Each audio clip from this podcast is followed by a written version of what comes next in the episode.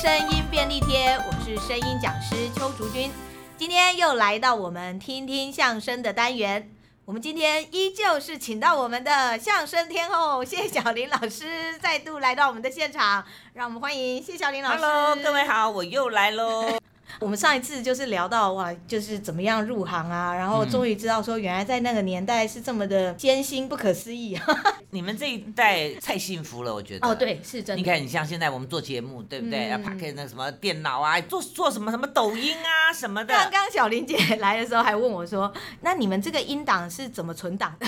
对，我我还我还存在我那个古老年代。那个我们早期真的就就像上一集有讲过，对不对？我们以前一开始要练习就听带子，那现在你看剧场也那么棒。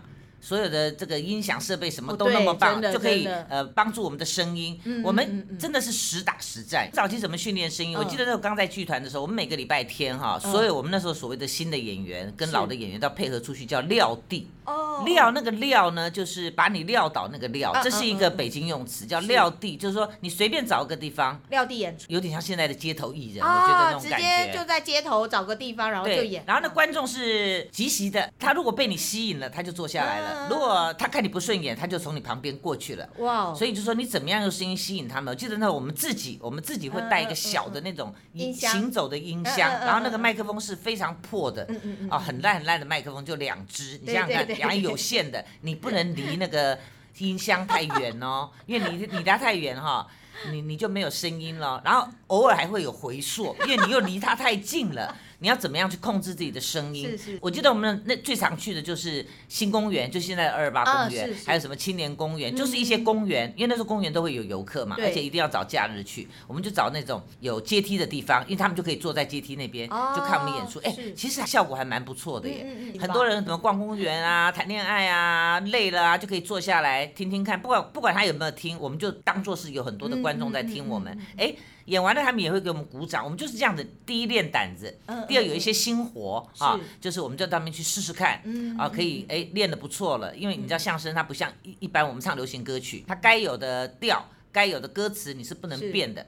那相声它是有时事感的，对对。可能你今天讲这样子，下个礼拜要演出，国家发生了什么大事，有什么大人物出了什么纰漏，有谁贪污了，呃，怎么停电了，呃，什么的，你就可以即兴的把它加在段子里面。所以口说艺术它为什么讲它是接地气的表演？是，它是生活的表演。就你生活当中，你每天发生什么事情，随时都可以把它加进去。那反之，太过时的新闻。我们就不能再讲，对因为你再讲，人家会不知道。我记得那个时候我进团里的时候，我每次看到郭哥，他都在做一件事，嗯、看报纸。啊、哦，对对对，我记得团里好多报纸跟杂志，他就是疯狂的一直看报纸。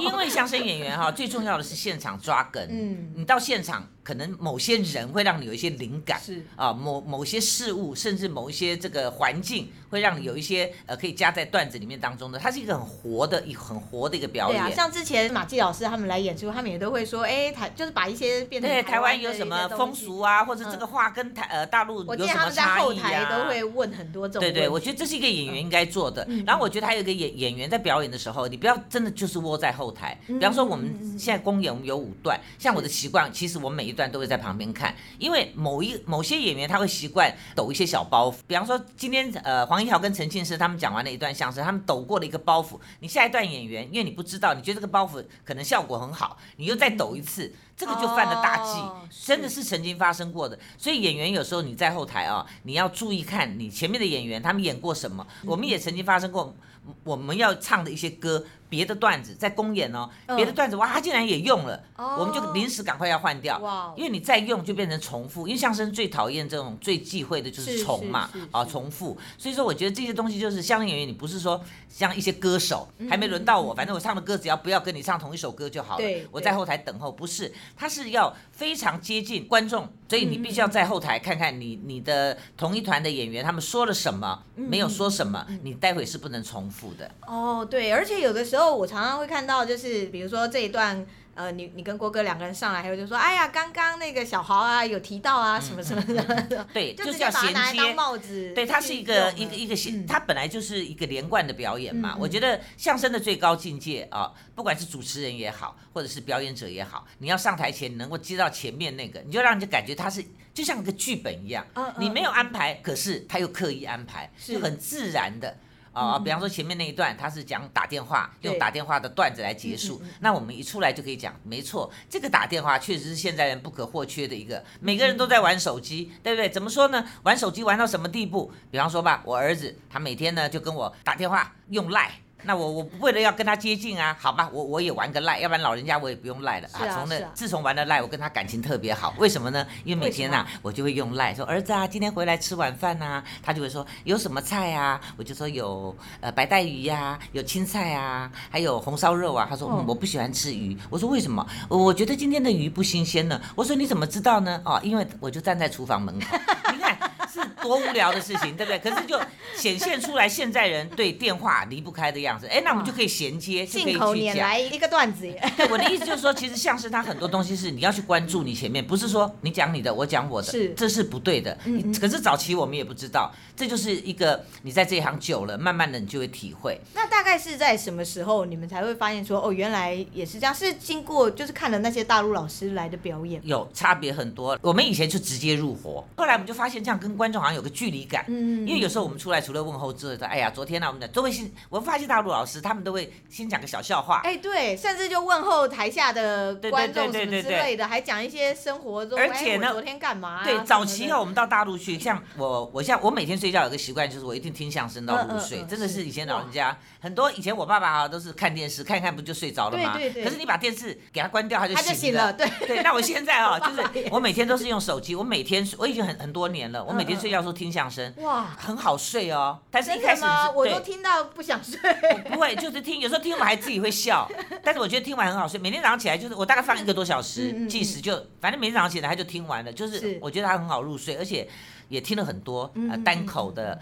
这个对口的听了很多，我发现大陆老师他们呢，这个举例子来说笑话，都会用自己同团的人。我记得郭德纲老师说过一句话，他说：“你绝对不能讲说啊、呃，我有一个朋友啊，什么什么的，或者是我们隔壁的大爷，这观众不认识。”对，观众他不认识，他就没有认同感，所以你要讲说，哎，我们团那个樊光耀啊，哎，对，我们团那个朱德刚，观众会觉得啊，真的吗？他就会好奇，真的是他们发生的事情。所以每次我们都会觉得说，相声演员家里哪来那么多机会？对，没办法，因为你必须要把这些大家认识的人物告诉他们，他们才会有亲切感，就像有那种名人效应的感觉。如果今天说，哎，我隔壁有个张大妈，她昨天怎么了？你就想你隔壁那个张大妈是谁呀？关我什么事？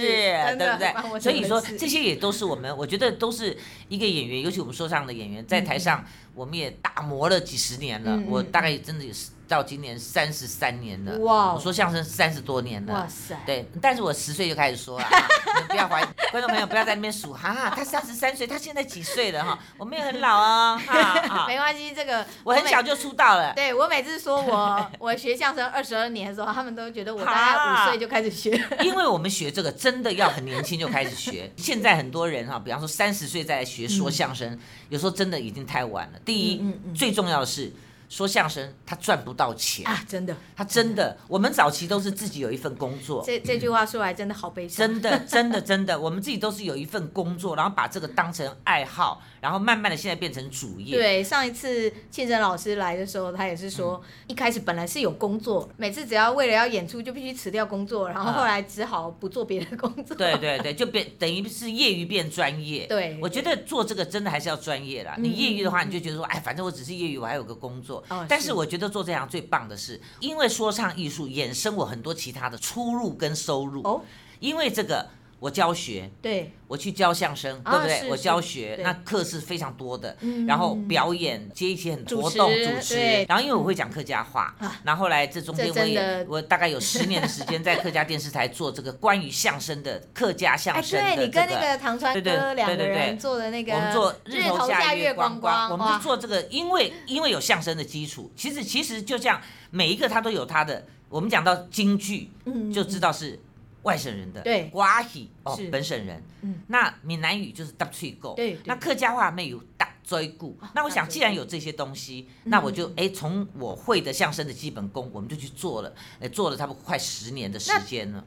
客家的大追故跟那个一般相声，它的差别是在什么？其实客家很有很有意思。客家以前很多读书人，在清代的时候，他们的相声它不叫相声啊，嗯、它叫做盘舍书，盘子的盘，嗯、舍弃的舍，没有那个手提旁，书。可是你这样听起来是不是像一本书？对啊，它不像个表演，或者是一个很有气质、很文学。对你，你不像说歌仔戏，它就是怎么，或者是京剧，它就是一个那盘舍书。客家人也太内敛了吧？对，后来人家就觉得说，哎，这个好像不够接地气，又把它改成弹牙弦，因为说唱艺术弹嘛，会有乐器，牙是食人牙慧，你要说话啊，弹牙弦就是弹弦，人家也觉得这个意境好像太高了，后来就改成大追故，不是大追故哦，大追故就像我们现在就是在大追故，就聊天，它没有主题的。大追故就是你的段子都是经过修正、经过诠释、精炼的、精装过的剧本，加上修饰过的语言，然后表演出来的客语的。但是你不能讲客语相声，我们讲。相声你一听就知道是北京的，对。那你讲客语相声就不对，客语大追故，有很多单位有时候找我们去演出啊，他在标题上就写啊，欢迎谢小林老师跟唐川老师来演的客语相声。那我就跟他们讲，你既然讲客语，你就不要讲相声，客语大追故，你不能讲说台语歌仔戏，哎，对，对不对？国语京剧，这个就有一点画蛇添足，就而且太外行了。嗯那我觉得说，就是因为。我有相声的功底，所以我可以延伸做很多的事情，还有甚至到客语去配音。所以大追故跟那个相声其实有类似的地方，就是它也是有剧本，有一个结构，一样一样，但是它第一一定要用客家话嘛，对，当然，它要多很多客家的那俗语、俚语，就是我们讲的歇后语、老古人言、老古人言，这就很白了，就老人家说的经典的话，老古人言，就是说这些东西其实都类似。北京有七块板，对，我们有三块板，嗯我们客家也有大竹脚。麦追法，我们就不能叫竹板快书。我一直以为是因为主板，所以才讲成是大竹脚，而不是不是，他们是四块板。我们那个叫锯齿板，对对，就是我们是四片，对不对？那有一片它是有像牙齿一样有锯齿，它一开始它一开始它并不是说唱用的，它是在那广西贺县哦，他们那边很多客家人，他们都唱客家歌。你知道早期客家歌都是一句话，比方说《漏山歌》，对什么唱山歌呐。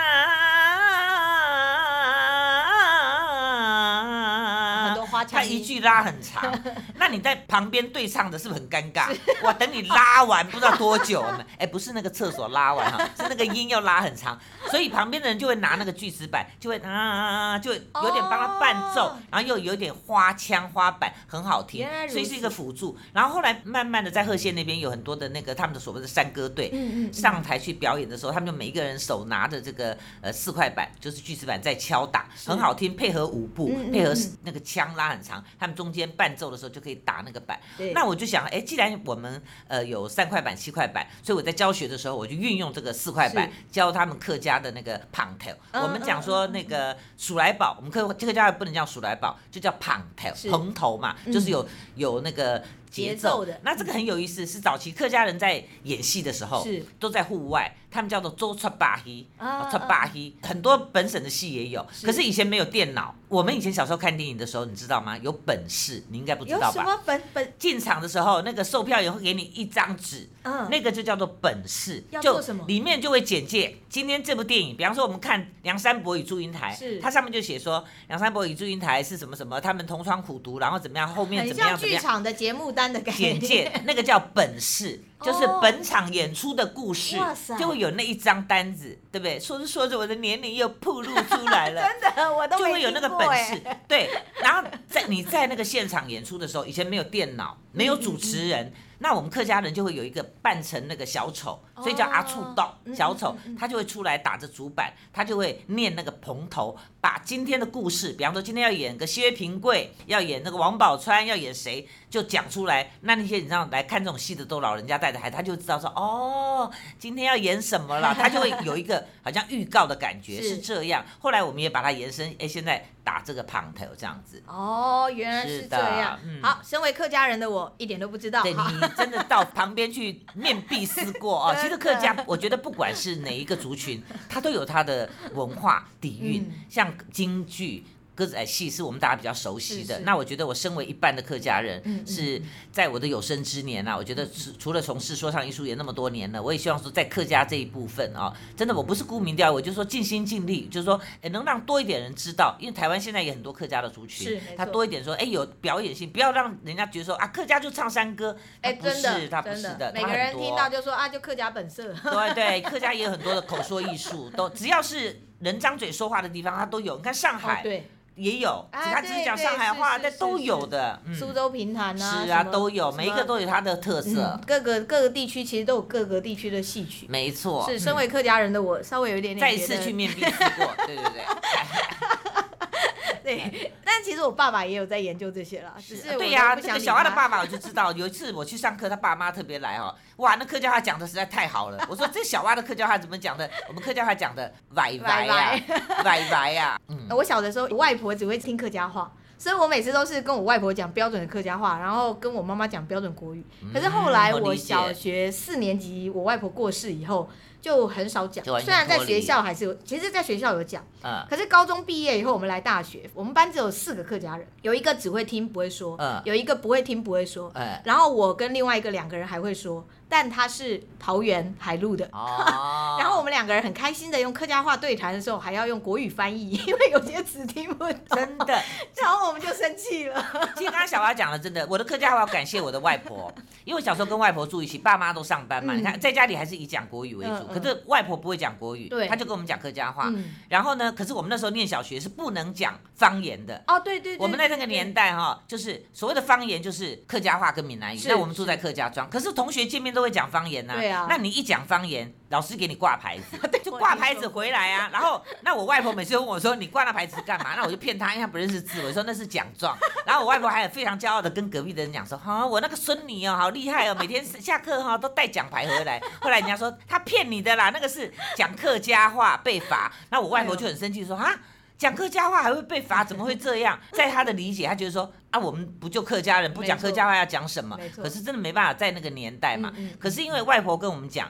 她不会纠正我们标不标准。嗯。她讲，我们再回复他，我们听得懂。他听得懂，他不会纠正你。我一直到去配音的时候，是是，那时候他们需要一批配音员，说：“哎，你客家人会讲客家话？”我说：“我会啊。”结果我一去讲，那个领班才整个纠正我，我发现我的客家话每一句都是歪的。哦，真的，我就是自从去配了客家配音以后，我就不敢讲客家话，就觉得啊，原来我的客家话怎么都是错的，哎、真的。后来才知道说，因为阿婆跟你讲，他听得懂就好，他不会跟你讲说你这个发音要这样子这样子。那我们就以为我们讲。其实就像我们在聊天的时候，有时候我们有些字歪掉，没错没错，我们也不会去纠正，可是。当你要放到专业的地方，你要去配音，你要把最标准的客家话配出去的时候，你就必须要很标准。对，所以从那时候开始，我又开始把我的客家话捡回来。对，那个时候我回家的时候，我就跟我妈说，我被讲说这个什么念错，我妈说对啊，本来就应该这样念。是啊，可是小时候她不跟我们讲，对不对？可是我也很感谢，说我真的后来进了配音这一行，因为如果我不进配音的话，就没有我后来客家话。因为现在很多人都会觉得说，哈，我不相信你有一半外省人血统，客家话怎么讲那么好？我说没有没有，因为我后来真的是，我后来怎么练，你知道吗？嗯，我去配音被打。枪之后啊，我就跟他说，怎么可能我的客家话是不好？我真的，我每天都念报纸。我把自己当成主播，是。我就是在蹲厕所的时候，因为大概也要十几分钟嘛，我就拿报纸用客家话念，然后念不会的时候呢，我就去查字典，先很生硬的把它念念标准，然后再用主播的语气把它念得很自然，是这样子去学客家话。后来我在做日头下月光光的时候，我也很感谢那个唐川啊，他是我的老搭档，他的客家话非常好，我很多客家话是不会不懂，他都会教我，而且他教了我很多客家的俚语，比方说这句话我们不一定要那么白讲出来，对。不对？他怎哦我。我们有这样子讲过，老人家会这么讲哦，老人家很会引经据典，是我也学到很多我们所谓的客家的这个老古人员，就我们所谓的成语。对，我觉得真的就是你碰到一个比你很厉害、很专业的人，你就虚心学习，是这个对你来讲都是加分的。没错，没错、嗯。所以我现在不只是国语的课，我客语的课比国语还要多、啊。对对。所以这我爸讲的艺不压身，是真的是艺不压身。错你多一种语言就多一种能力。斜杠斜杠再斜杠。对，没错。今天真的很谢谢小玲姐来跟我们分享。讲这么多关于客家大吹鼓，客家大吹鼓。喜欢我们节目的话，请大家记得要帮我们订阅，还要分享哦。如果是用 Apple Podcast 收听的朋友们，记得要给我们五颗星。们节目就到这边，下次见，拜拜，拜拜。